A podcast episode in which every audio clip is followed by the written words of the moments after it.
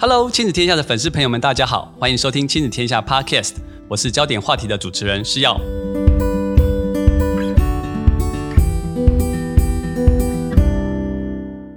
不晓得大家有没有在下班回家之后，有时候小朋友看到爸爸妈妈回家，就会冲上来抱着你说：“爸爸，我今天怎么了？我今天怎么了？”但是这时候你虽然抱着孩子，但你脑袋里却想着：“天哪，我早上的工作还有很多还没有完成。”或者是期中考的时候，帮小朋友在复习功课，在写的时候，你心中却挂念：哎呀，刚刚的衣服还没洗，或老婆，哎，下礼拜有个结婚纪念日，我的餐厅还没定，还有又担心：哎呀，这个月的月报又被老板催缴了。刚刚的生活情景是不是常常让你有那种感觉，就是说，我们好像爸爸妈妈每天都扮演着很多这个角色，不管是爸爸妈妈，或者是夫妻，或者是还要照顾自己的父母亲。但是人在当下，我们的心却到处的跑来跑去，不管在过去或未来，会不会让你常常感觉到疲惫跟心累？面对这样的情况，我们可以怎么样处理呢？今天的焦点话题，我们很高兴邀请到正念的教养专家，也是 MBPS 正念教养系统的创建者林丽玲老师。我们要邀请老师跟我们来谈谈看，什么是正念教养，如何帮助我们面对人在心不在的情况。老师好，大家好呀！真的是很多时候我们会有这样子人在心不在的现象，就包括刚刚施耀在讲话的时候，我心里就想说啊，我等一下要讲什么？哎呦，我等一下要用什么东西跟大家分享？然后心就哎就跑离了现在啊，我眼前的吃药这样，所以就这个时候呢，就让自己啊稍微停一停，想说啊，我现在是面对的是要要跟大家分享什么叫做正念教养。当我们心。啊、呃，不在当下的时候，当时我们的眼前可能是小孩在跟我们说什么话的时候，我们可能就不太容易对焦，就容易那个啊失焦了，失焦了。然后孩子有些时候就会跟你说啊，爸爸你在干嘛？啊、妈妈你到底有没有听啊？常常被这样子 提醒，对对，这时候都是常常被换换回来的感觉。没错，没错，没错，这就是呃我说的呃，很多时候我们的人在心不在，可是真的没有办法，因为在现代，就像刚刚是要说的。我们每一个人都好多的角色。对啊，为什么我们现在这个样的情境？就像刚刚我在访谈老师的时候，我可能还在看着我的稿子，然后或者老师在回答我的时候，我在想说，哎，我下一题要问什么？我已经飘到下一题去了，但是我却没有专注当下跟老师在对谈。为什么现在的爸爸妈妈或我们现在的生活变得这么的繁忙？以前会觉得说，哎，好像你可以同时一心多用，很厉害啊！你可以同时 cover 很多事，但是似乎好像却造成了我们更大的焦虑跟担心。不晓得为什么这样的情况呢，老师？嗯，随着那个时代的发展，我觉得呃，现在的社会呢，因为讯息量非常的多。啊、哦，然后大家都是在网络的时代哈，有些时候还会讯息的焦虑，你好像觉得说没办法看到一些讯息，或者是会有点担心，然后甚至是一现在我们的速度是很快的，对啊、哦，就是包括讯息量，包括我们很多新的东西也是一个一个就来了，那很多的变化瞬瞬息万变啊、哦，这样的一个情况造成很多时候我们在生活的时候，其实也是有这样子的一个非常快速的变化，所以使得很多人会觉得说我好像。这样得要一心多用，我才能够完成我这个多功。嗯啊、哦，但是现在却慢慢发现，很多的研究也发现，多功你不竟然会有效率的把事情做好、哦。是是啊、嗯，比如说，当我在呃打电脑的时候，我心里就想着说，哎，我可能还有什么事情要做。你可能一会儿又跑出去做一些什么事，然后再回来，你又要重新。再回到那个专注点，这个真的蛮容易发生。像我们在工作的时候，明明是为了查某一个字，但一上网，脸书一连上，哎，跑跑，哎，十分钟就过去了。但哎，我刚刚为什么要打开这个网页？也忘了你原本要查的资料，很容易心就飘走了。是，如果一不小心，我们心就很容易被外面的非常多的讯息带走，甚至不知不觉就走掉了啊、嗯哦。那这个真的是现代人，我们在这么忙碌的社会。以及这么多的压力，还有大家都那么多的角色的一个情况之下，我们必定得面对的一个现状。所以现在就好多好多的呃人也都开始在练习，我怎么样能够让自己呢心在当下的，然后用最。最适切的力气，而不要去太努力，而让自己太劳累，甚至是因为多工来来回回的状态之下，你心思飞来飞去的情况之下，然后让自己跟你身边的人事物有一些断联。对啊，对的。所以老师在在这次跟我们要跟我们分享一个蛮重要的观念，叫做正念哈。是的。一般我们初期像我刚刚接触正念，我以为是很像是正向教养啊，要 positive 正面的看待孩子，是是是是，但似乎正念其实不是这样子，嗯、是不是？请老师帮我们介绍一下什么？么是正念，Yeah. 然后正念教养又是一个什么样的概念，跟我们前面谈的其实是有蛮大的连接，对不对？没错，呃，所以在这里要跟大家介绍那个正念哦，那个正。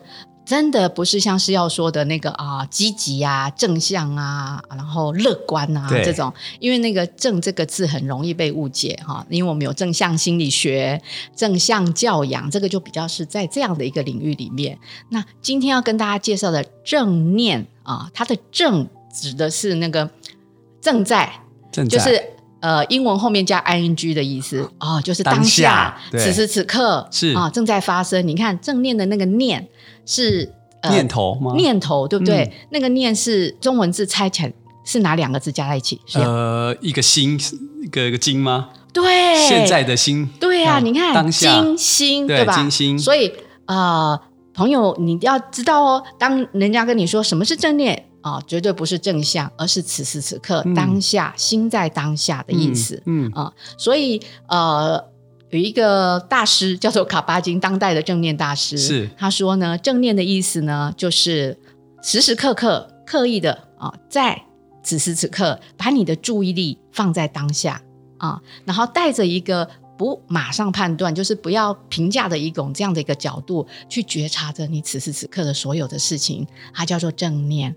不带有任何评价的意思是说，就是尽量让你的心，比如说我们跟孩子相处.他在跟你讲什么，你专注在他的表情，专注在他跟你谈的话语，是然后去去体察他，他不带任何评价，或者说老师可不可以多描述一点？哈、嗯哦，这个不太平常就很有学问了，听起来就一句话而已，可是他很难，很难感受到，或者是因为呢，像比如说，哎，我们人很容易有很多的评价，比如说走在路上，像我刚刚来的时候，走在路上我就发现说，哎呀，今天呢怎么那么热啊？啊，怎么有人呢？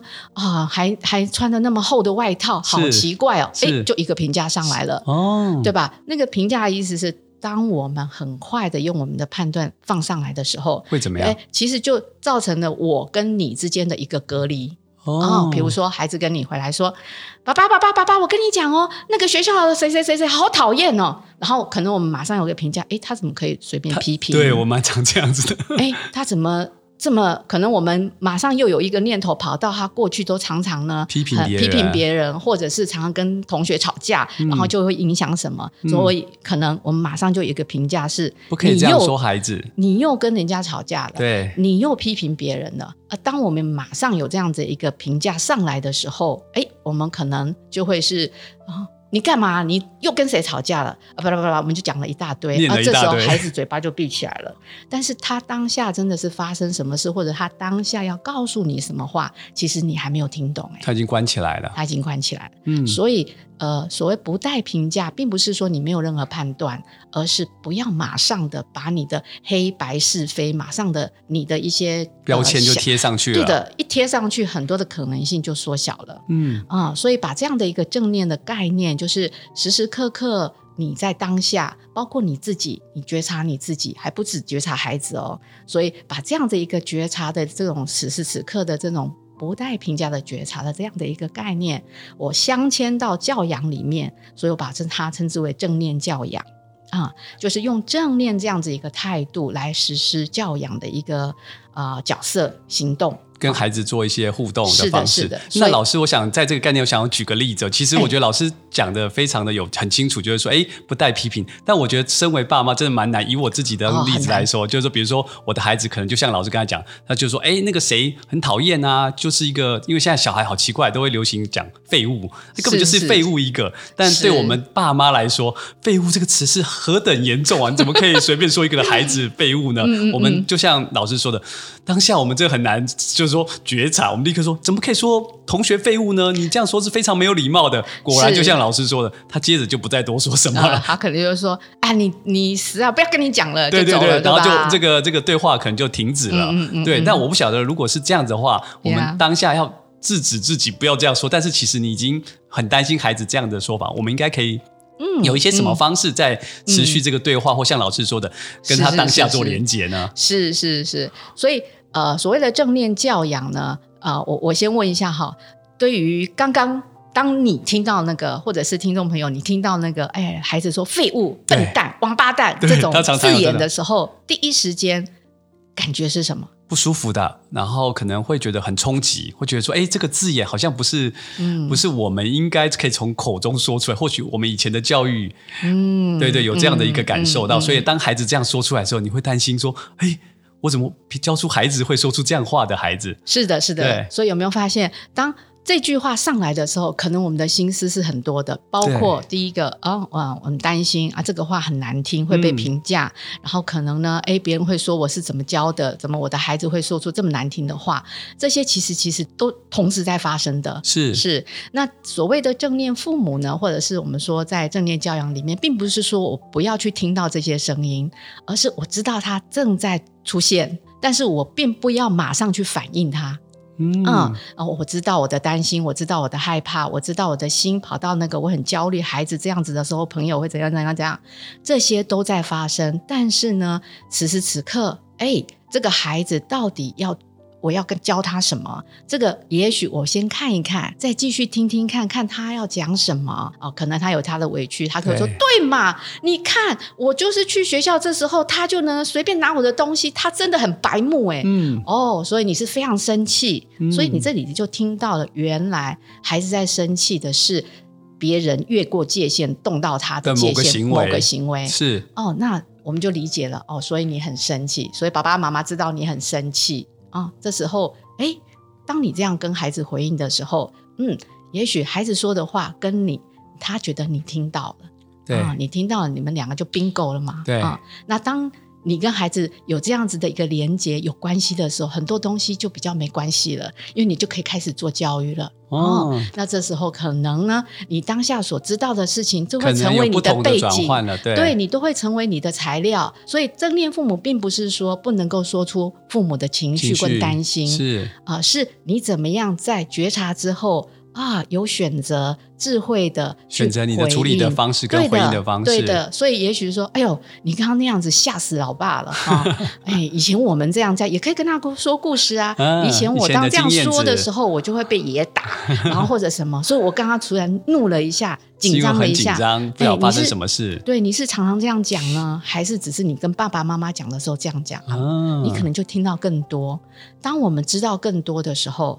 啊，你看见更多的时候，这就也就是你的担忧，搞不好也会减少，或者事实上不是你原本只看到那两个字造成的担忧跟紧张的情况。所以在正念教养里面，呃，非常强调的就是你当下能够打开你的觉知，然后去觉知到。哦，当下在发生什么事情？发生的事情包括你自己在发生什么，你的念头、你的情感、你的焦虑、你的等等在发生什么，也包括你看见孩子在发生什么。当你看的越多的时候，你的选择就越多，你就不会只有一条路可以。发怒这一条路，对的，对的。嗯，所以在正念教养，我我觉得他的一个镶嵌之后，把正念镶嵌进来，它就是。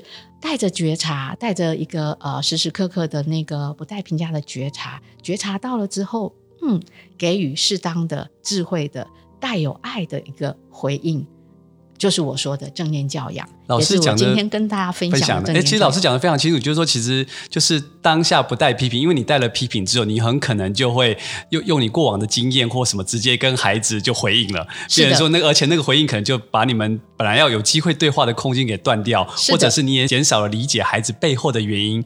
但当你如果说，哎，你能够让自己的情绪先我缓一些反应，多听孩子反应，哎，你可能可以看到事情的全貌之后，你再把你的担忧或者你的 concern 用不同的方式表达或。选择不同的方式连接，可能就有不同的结果，让你跟孩子之间的关系或一样，你的担忧孩子可能可以接受得到，而不会因为你骂了一句话，这个 那个对话就断断了，掉了，你也达不到你原本想跟孩子沟通的目的。没错，有 got it。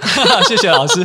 那接下来我就想问老师说，哎，其实爸妈要怎么样感觉到同在或者是觉察？我觉得这件事其实是不太容易的，因为其实爸妈很多时候我们在跟孩子的互动，或者说像我自己来说，有时候很忙。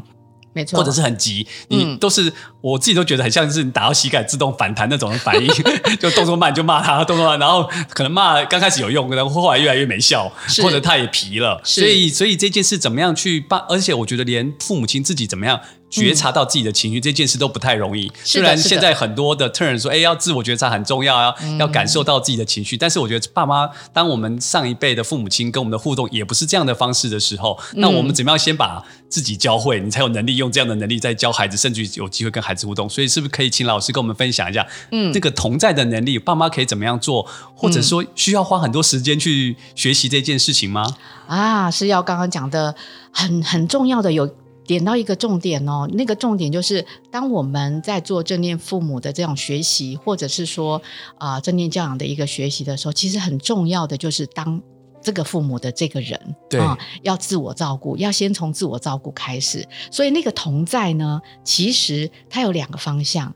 当你能够先跟自己同在的时候，你就比较容易跟对方同在。嗯，所以这个同在呢，先要。觉察一下自己，觉察自己很紧张，就像刚刚是要谈到的说，说当孩子啊出现这些很奇怪的话语的时候，哎，我跟我自己同哦，我有担心，呃，我有害怕，哎，我想到以前什么样的经验，但这些东西呢跑上来的时候，很多时候我们就不去看它，甚至是习惯性的一个反应的的状态就出现了。对对，所谓的觉察就是啊，给自己有一点点空间，稍微停一下下。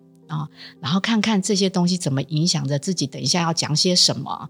对，那其其实这个这个常常要很多的练习，是所以我们说要刻意的练习，嗯、也就是当你突然你身体感觉紧张啦，或者是你开始热热的头热热的，然后有一口你要闷起来的时候，所以在正念父母里面的一个正念教养，很多在帮助爸爸妈妈在学习觉察一下自己，先暂停下来，觉察一下自己的身体，觉察自己的一些状态，然后即使是零点一秒。都能够先照顾一下自己啊，缓口气。或者喝口水，或深个呼吸，都是、哦、都是暂缓的方式。还有，嗯，嗯，跟自己拍拍，哎，不怕不怕，没有。他现在虽然这样子讲，但不会死掉，不会死掉，没有那么危险。有些时候，我们的脑袋被勾了那个危险的时候，危险讯号，你就会很担心，嗯、会很很担心，因为那是威胁嘛。对，那个一威胁下来，我们为了要存活，就会开始攻击，就开始口出恶言的语言的语言或行动啊。对，但那时候只要有一点点的零点几几秒，稍微停一下，然后去哦，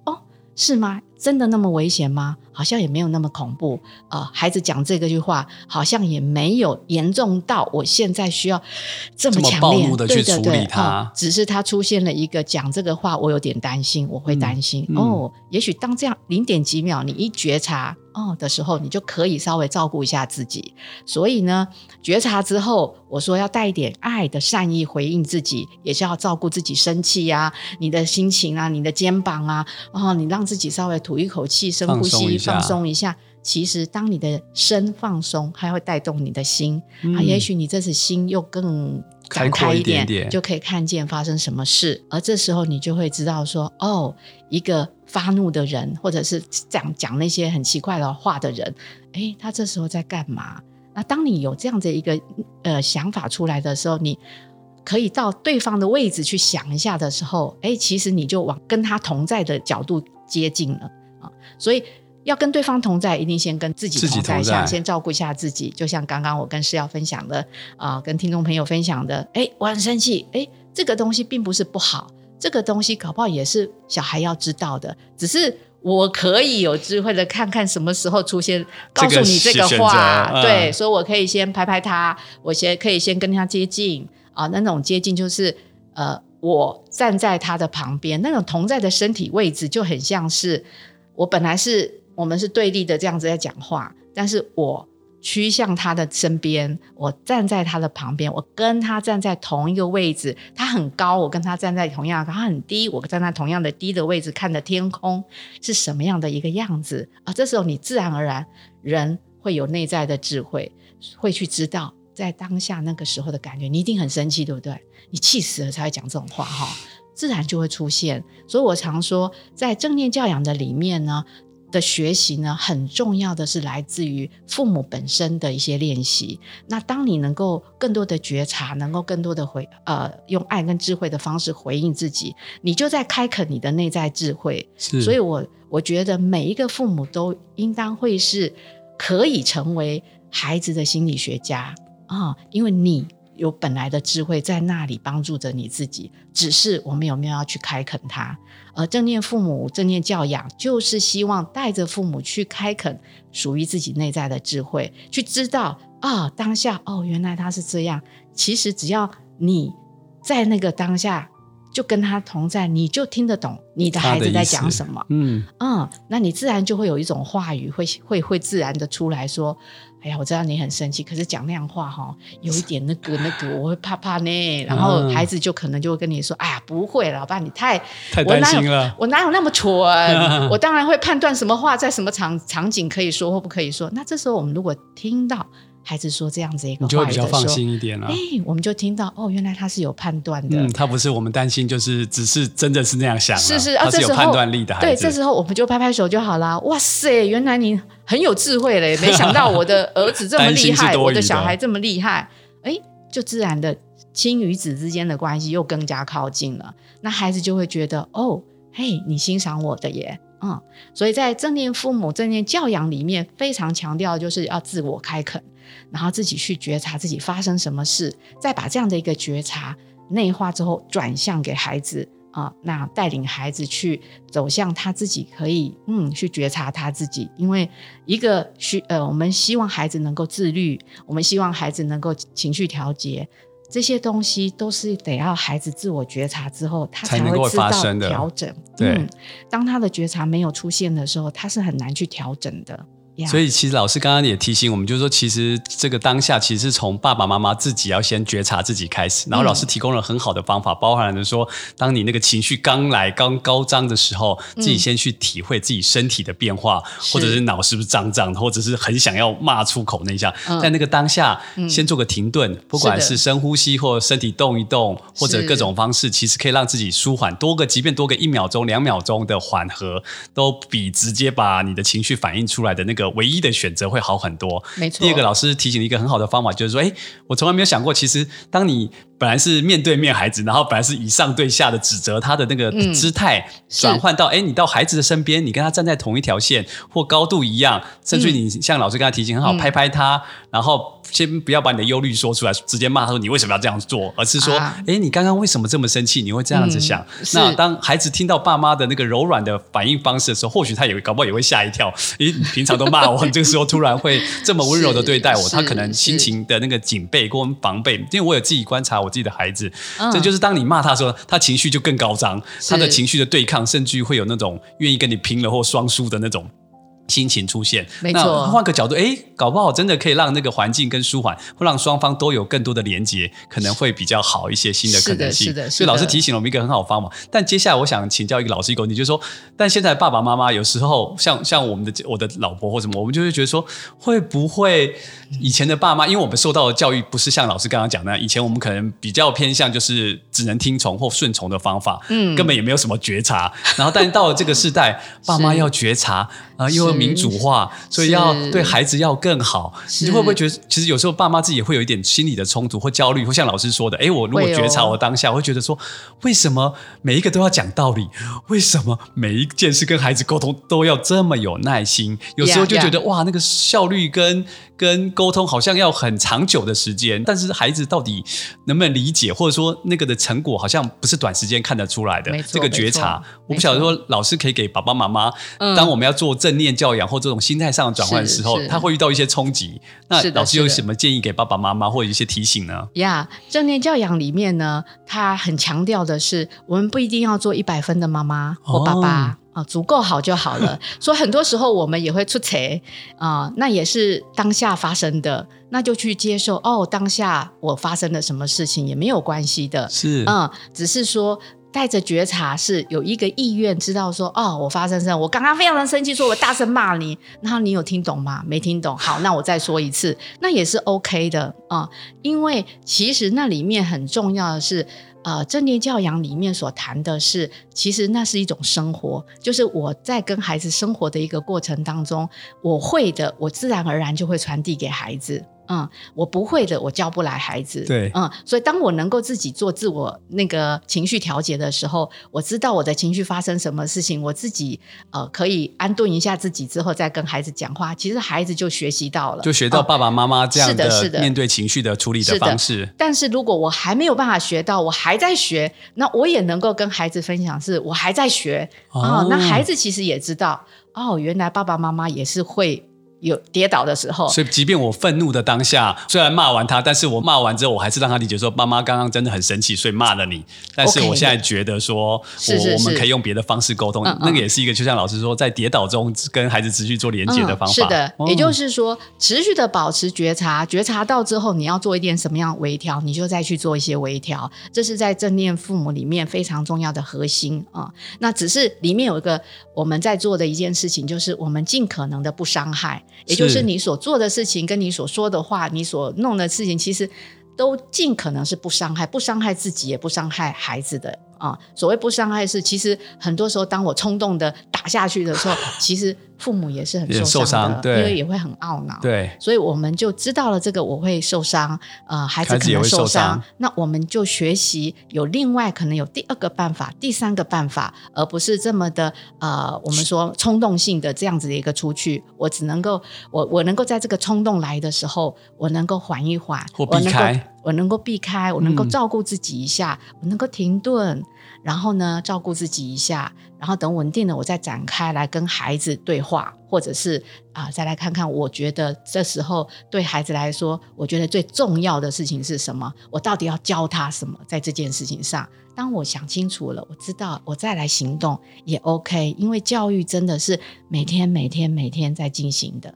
啊，他不会因为一件事情你他就会了，或一件事情就毁了。但很重要的是，我持续保持觉察，持续的让孩子知道我想要告诉你的，我想要透过我身体力行的跟你分享的是，每一个人都要好好的去知道自己在想什么。然后你你如果说啊呃，功课写很久啊，拖拉拖拉拉的，你影响了你自己，那你知不知道？你知道了，你就要微调。啊，这个就是在帮助孩子觉察之后，他也能够微调一下下。所以我常说，正念教养是像鸟的翅膀这样，就是一一个翅膀是觉察，觉察了没有力量。你我觉察啦，我觉察我很生气啊，我觉察你很生气啊。可是觉察没有行动是没有力量的。在教育里面，觉察之后你要跟上行动，而在正念教养里面谈到的所谓的行动，就是不带伤害的行动。你可以带着爱跟智慧慢慢开发。有很多啊，有有很多很多不同的方法，所以你会当这样的另外一个那个行动跟上来的时候，你就你就飞上去了，嗯，就会有改变啊。对，孩子也一样，孩子也是要给他这样的一个翅膀，让他能够觉察自己发生什么事，拖拖拉拉，你拖拖拉拉，你就是没有办法去做完你该做的事情，跟你喜欢做的事情，他必须觉察到这件事。哦，所以那你就没办法。我记得我自己有一个嗯妈妈，她是三胞胎的妈妈哦，是很忙很忙哦。然后你知道他怎么样自我照顾吗？因为他们他的孩子每次都要写功课写很久，一个就很久了，还要三个，还三个，完全理解。后来呢，他想到一个办法，没关系，因为反正联络部有没有签，到学校老师也会接上手嘛，对，因为那是孩子的责任。他想到这里，他就想说，嗯，我要把责任还给孩子，但是呢，我也不跟他们发脾气，所以他十点之后呢，他就在他的房门就挂一个牌子，休息吗？妈妈下班了，然后他就不签联络簿了。他说，哦，很抱歉，明天十点，嗯，那孩子就说不要啦，不可以啊，没办法，我下班了，妈妈也要下班的，他就。就只好摸摸屁股就走了，然后到学校老师就说：“哎，你为什么？”没有签联络簿。没办法，那妈妈下班了，老师也觉得很好笑。他说：“哦，那你明天要十点以前签，之后就准时十点以前，他就会拿给爸爸妈妈签名了。”啊，这是什么？这是当一个父母，这个妈妈她觉得她真的很劳累，她劳累了之后，她就开始发飙，对，她就开始骂人，对啊，骂人的事情，他们就又开始吵来吵去，就是一直循环，所以。他后来觉察到说：“呀，那到底写功课是谁的责任？签联络簿怎么变成我一直追、一直追、一直追？对啊，孩子也不主动给你。对，他想到这里之后，他自己就嗯，好，那工作有下班，我老公都可以下班，我也可以下班啊。对，他是从这里开始自我照顾，那他也是很轻松、很幽默的就做了这件事，而是他展开的行动，那就自然而然把这件事解决了。啊、哦，那这个是他透过他觉察，然后透过他自己想一想，他产生出这样的一个方法，呃，他自己适合在他的文化里面、他的家庭里面去适用这个方式去应用孩子。他、嗯、那用一用之后，他觉得孩子也能够学，那就 OK 啊。嗯、所以我说的智慧在你里面，就是你自己要去开垦属于你自己家庭里面的小小的文化。呃，但是首先你要做到这样，一定是慢慢的先把这种呃这种意愿带在自己身上是。去学习啊、呃，去给时间，让自己能够回到当下，去觉察自己现在在干嘛啊、呃？因为当你的心一直焦虑着未来，那个心焦虑未来的心，一定这会影响你的行动。嗯，因为你的心在那里很焦虑，那它会影响你的说话，你就开始口，你怎么开始？怎么又拖啊？拖时间了？因为你的心在那里。嗯，你很担心未来。这个时间你没有那么多时间写，那你现在又拖拖拉拉，一定会影响到未来。你没有那么多时间，功课就没有完成了。那个心就一直越跑越远，然后你的语言一个故事又一个故事的，你就会放大。没错，那那个就会影响，因为我们本来就是心影响着我们的行动跟语言。嗯啊，那这时候我们的心就越飘越远了。啊，这时候你你如果有一个觉察，知道啊，我心飘好远哦，啊，是飘到二十年后。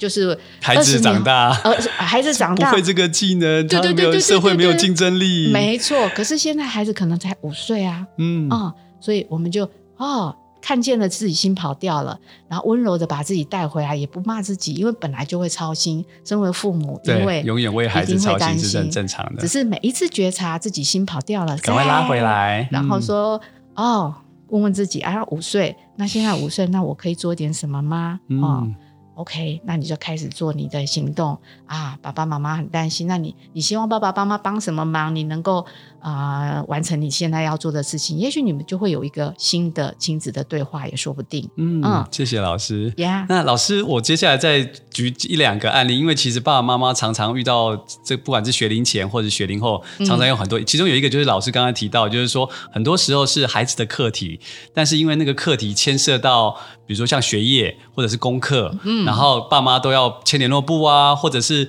如果孩子功课没写完，或者是很多要订正的，你就看到那联络簿红字越来越多，对，爸妈就会越来越火，就说明明就写完，或者是你又没写完，你又漏了什么？其实孩子常漏东漏西，什么今天该写的功课忘了带回来，没错。那遇到这种状况的时候，或者是说，哎，明明就一个晚上有四个小时，你为什么花了两个小时在拖拖拉拉，然后东摸摸西摸，明明该写作业，但是常常跑到冰箱啊，弄个牛奶啊，嗯、或者是翻个两本书，或者是很想要随便画个画，但是都没有在你今天该完成的功课上，然后时间就越拖越晚，你就会担心说，孩子好像没办法睡饱啊，功课又没有写完啊。是啊，这种时候怎么样去帮助孩子？就是说你你可能觉察到你真的很焦虑，但是如果孩子本身没有觉察到这是他的任务，这是他的工作，我们应该要怎么去创造连接，或怎么样去帮助孩子也能够，就像老师说的，孩子也要觉察这个是他的任务，嗯、但是他还没有这种感觉的时候，我们可以怎么跟他对话呢？呀、yeah，是这个场景，我相信在很多人的家庭里面也常常发生哈。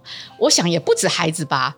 我当当刚刚听到这样子在讲的时候，我就在想。哦，呃，是要刚刚讲这个孩子还好，我就在想说，嗯，我自己有任务的时候啊，比如说要给亲子天下一个稿，然后一个稿都还没有完成，然后那天呢，我在写在上面呢，可是写一写两两句话，然后我也会跑到冰箱去看一看，喝个咖啡，然后喝个咖啡或走一走晃一晃。哎，对，好像大人也会这样哎。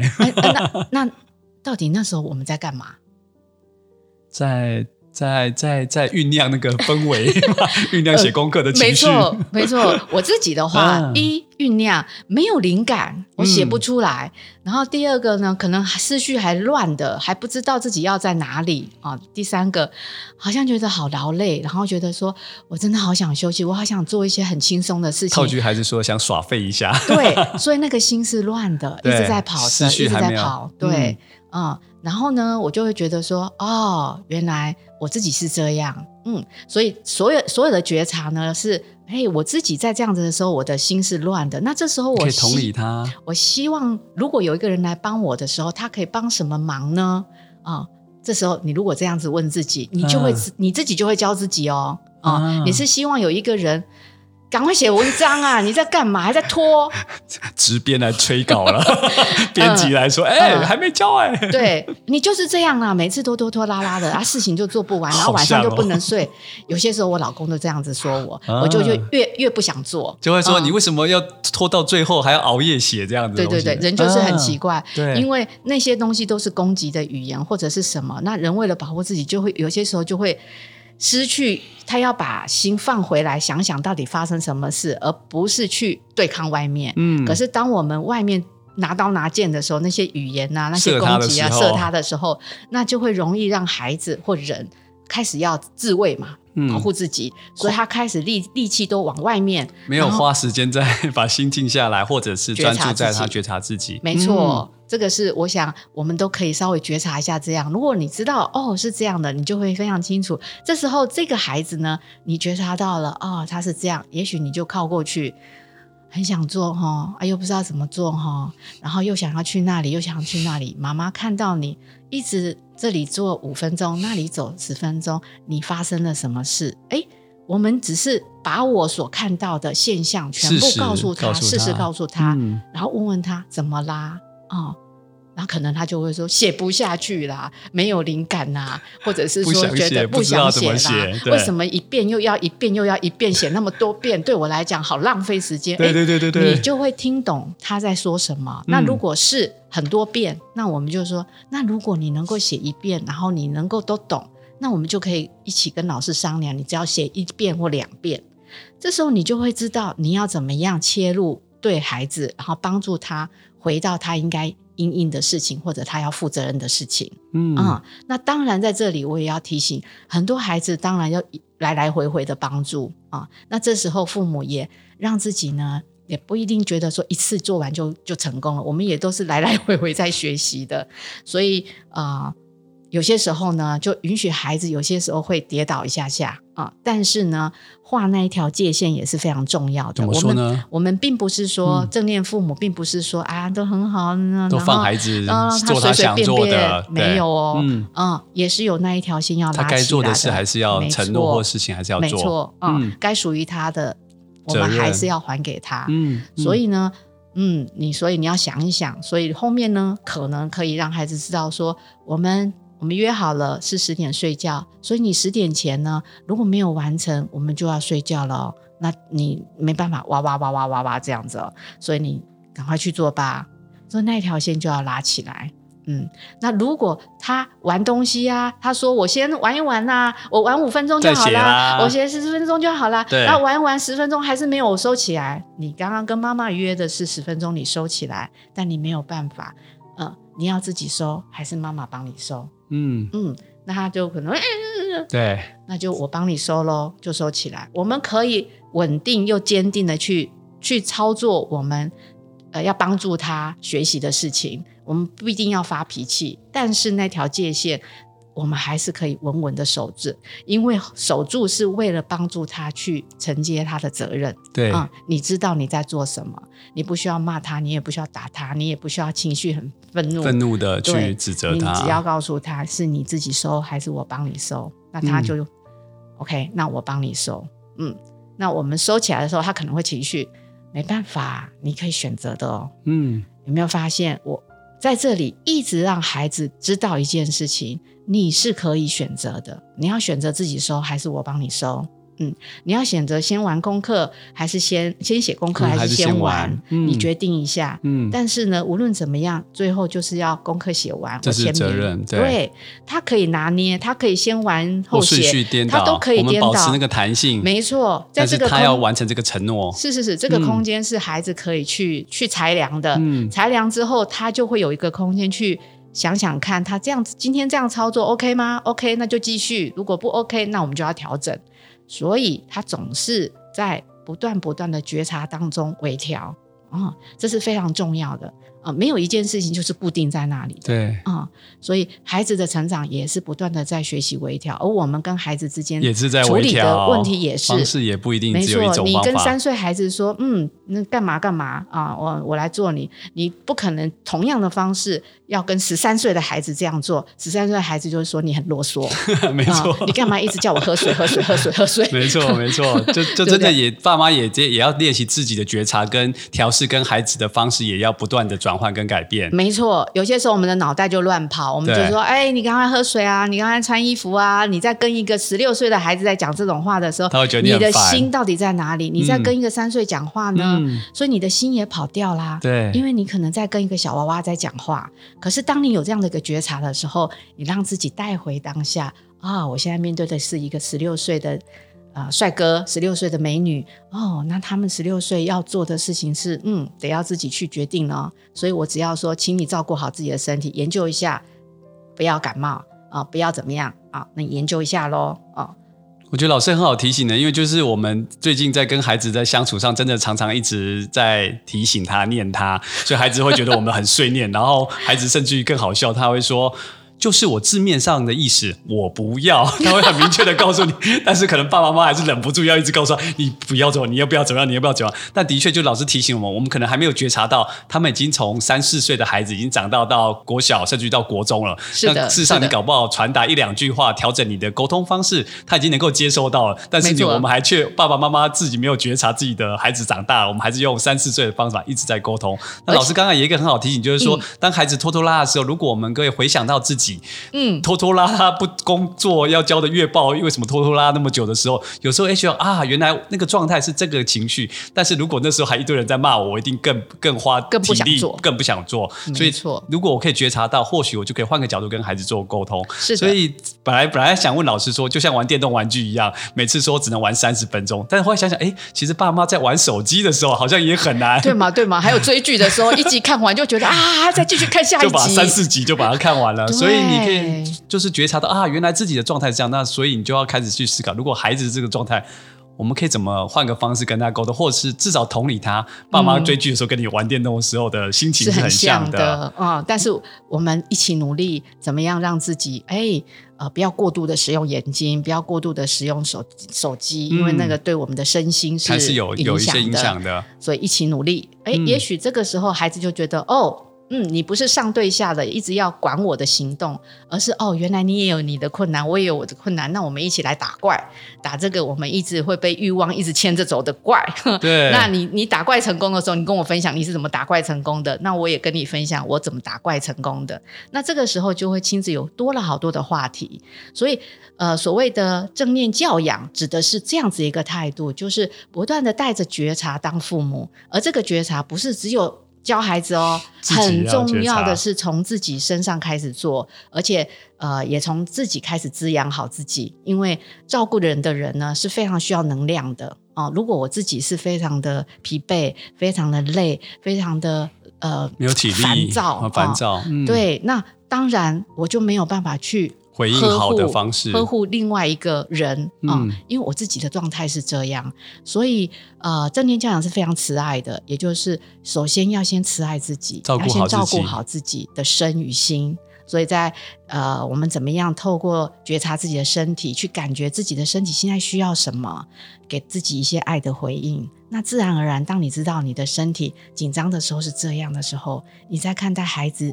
的身体语言的时候，你就看得懂他现在在紧张，嗯，那你就可以在这个时候给他一个嗯，没关系，慢慢来，嗯，因为你会对自己这样做，没关系，慢慢来啊。他只是他只是骂人一句，他并不是要去未来真的要干嘛？对对对对对对对对对对，你把他想的太恐怖是吧？不怕不怕，哎，我现在来看看我可以教他什么。哎，当一个父母能够这样对待自己的时候。哎，你就知道，当孩子有一些状况出来的时候，你怎么样给予他同在的回应？嗯，所以我们说。一切都从自己来，真的自己不会的，你也没办法教孩子会，所以要先把自己学会这件事好重要。是的，其实就像老师说的，其实每一个父母都是影响孩子的生命，真的没有人可以取代。但是如果透能够透过正念教养，从自己开始去跟孩子做一些觉察，做一些互动，甚至于去体会然后把握每一个想改变的当下，因为每一个 time timing 都是一个改变的开始。因为刚刚老师提到，正念教养是一个比较长时间的，而且不断的在调整跟改变的。你一定会犯错，你一定会跌倒，但是你犯错跌倒中，你觉察到，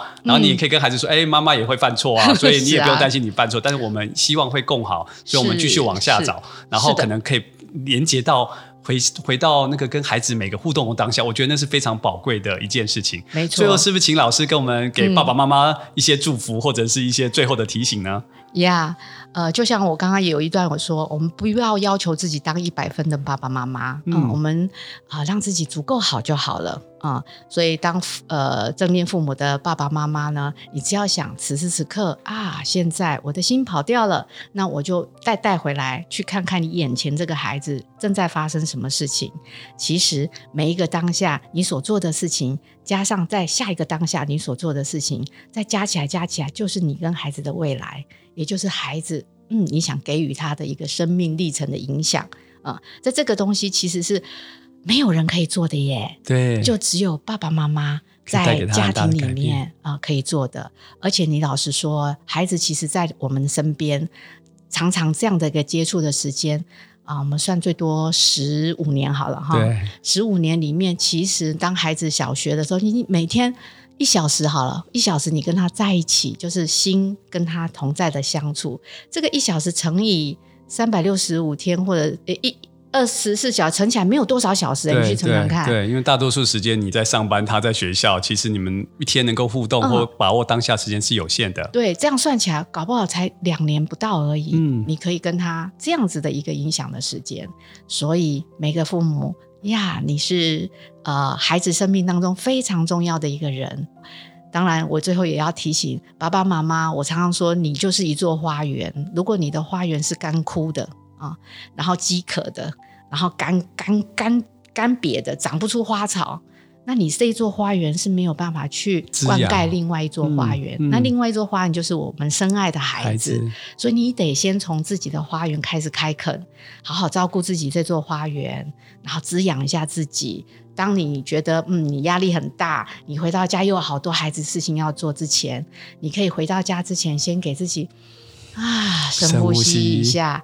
然后，嗯，滋养一下自己，跟自己同在一下。如果你觉得做一点点，买一杯咖啡给自己喝，是滋养自己一点点，那你就做吧。嗯，然后照顾好自己。然后接下来，嗯，我现在回家当妈妈了。好，开门进去，开始做你身为妈妈或爸爸的角色呀这是非常重要的。所以。爸爸妈妈要先从照顾自己、慈爱自己开始。谢谢老师，非常好的提醒，就是说爸爸妈妈先只有先照顾好自己，才有办法照顾好孩子。是的。那接下来我们也想跟大家推荐一下，就是说老师其实在我们亲子天下线上学校开设了正念教养跟孩子共创美好连接的线上课程。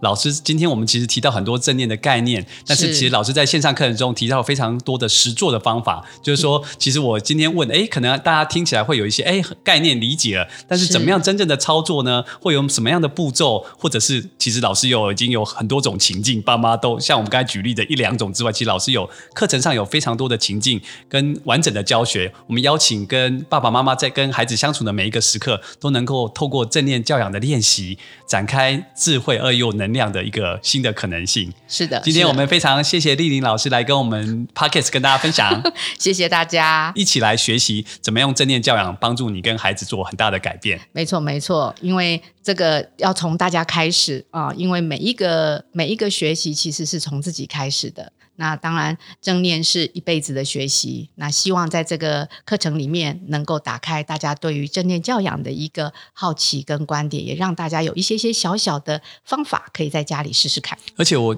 非常推荐老师的课程，是说这个正念教养不单只是我们跟亲子的关系，其实本身就是一个照顾自己的一个学习跟改变。没错，当你自己会觉察、会改变之后，你就有机会跟你的呃夫妻、跟你的另一半，或者是跟你的父母亲，甚至跟你的同事，我觉得这个概念是可以运用在很多的觉察后，你就会产生一些新的可能，你们的关系也更能够在那个当下有更大的连结跟可能性。是的，是的，对，我们非常谢谢老师。好哟。亲子天下 Podcast 周二谈教育，周四聊生活。如果你喜欢我们的内容，欢迎评分五星或在许愿池留言，让我们知道哦。亲子天下焦点话题，我们下次见，拜拜，拜拜。